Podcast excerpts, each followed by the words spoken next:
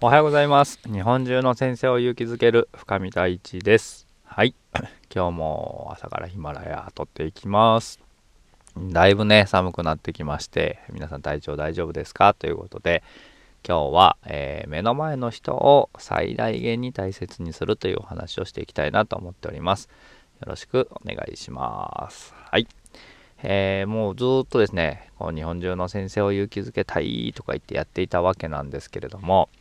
なんかこれって結構途方もない夢のように思うかもしれないんですけど、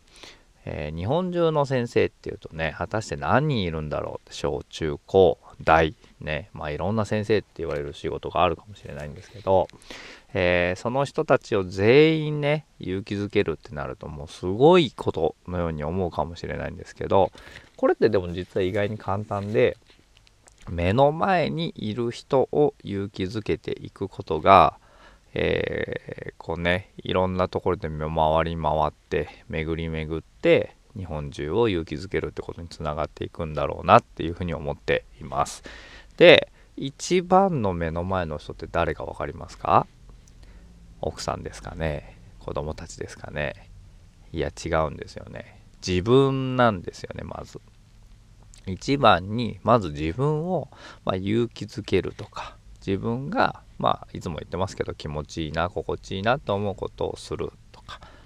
えー、一番いい状態でいるっていうのがまず一番ですよね。でその次に家族をまあ勇気づける。今日も朝からですね、えー、お父さんキャッチボールしようとか言って、えー、寒いなと思ったんですけど朝7時10分ぐらいからねえー、息子とキャッチボールしてで下の息子は昨日またラダーをやってたのでやろうって言って一緒にやって、えー、まあまあねしんどいんだけどまあいっかって言って やりましたね。でで奥さんもねなんか朝からこうパタパタと動いてたので手伝えることは手伝ってということをしたりとかしてで職場に行って職場の先生たちともねなんかこう何て言うのかなその先生たちが勇気づけられるような元気になるようなことをしていこうかなっていうふうに思っています。だから決してこう何万人何千人と集めるようなイベントをやることが、えー、勇気づけるっていうことねではなくて本当に一番目の前にいる人一番近くにいる人たちをえー、勇気づけ元気づけしていくことでその人たちがそれぞれの持ち場にいた時にいろんな人にエネルギーを分け与えると。もうそれだけで結構な数じゃないですか。例えば5人の人に今日一日でね、えー、まあ、勇気づけをしましたよって。その5人の人に関わる30人の人たちが、えー、元気になってくれたらもうそれだけで150人の人が、えー、勇気づけられるわけですよ。でその150人の人がまた、えー、5人の人もしくは30人の人とかにこう勇気づけをしていくだけでもう結構あっという間に日本中って勇気づけられるなっていうふうに思うんですよね。でそれをこう高い視座から見てですねああこうやって広がっていくんだなって思いながらただ目の前の人に一生懸命、えー、まあ、尽くすとか、えー、ね一生懸命接するっていうことなんじゃないでしょうかっていうことなんですよね。でこのヒマラヤもね例えばまあ10分という時間を使ってこうやって発信をしてるんですけどどれだけの人が聞いてくれているかわからないですけれどもまあ例えば今日、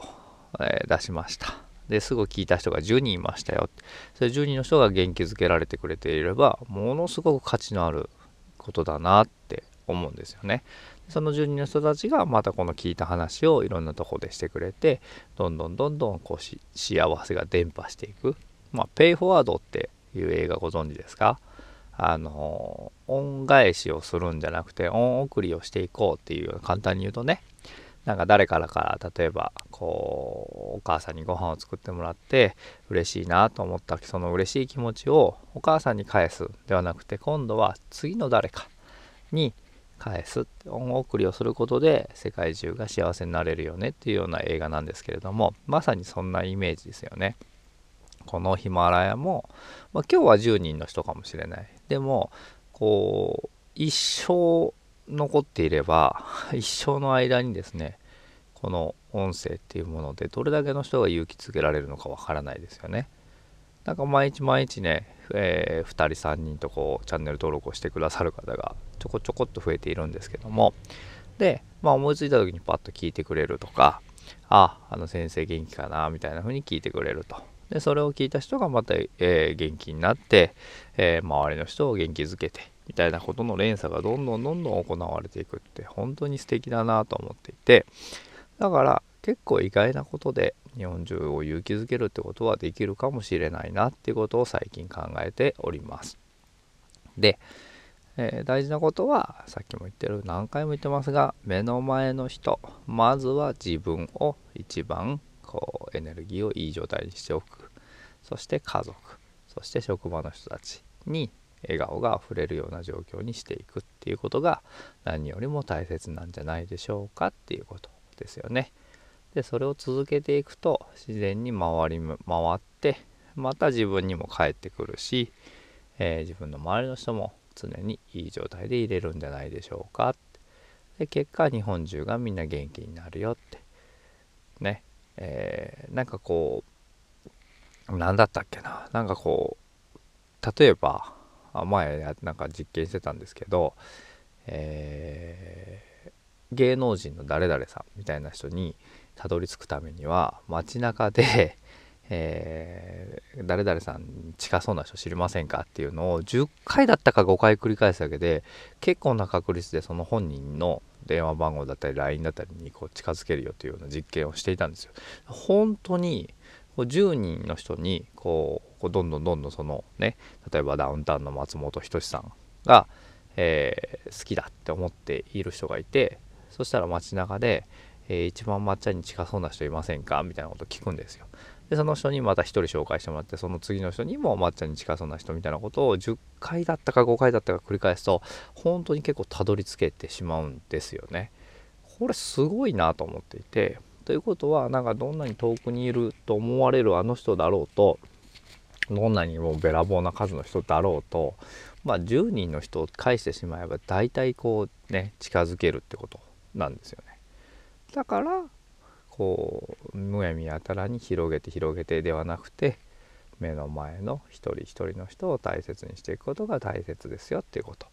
なんじゃないのかなっていうふうに思っております。はいということで今日は日本中の先生を勇気づけるっていうのはどうやってやるのかただひたすらに目の前の人を大切にしていきましょうという話をさせていただきました。はい、えー、寒いですが元気よくやっていきましょう。See you next time. バイバイ。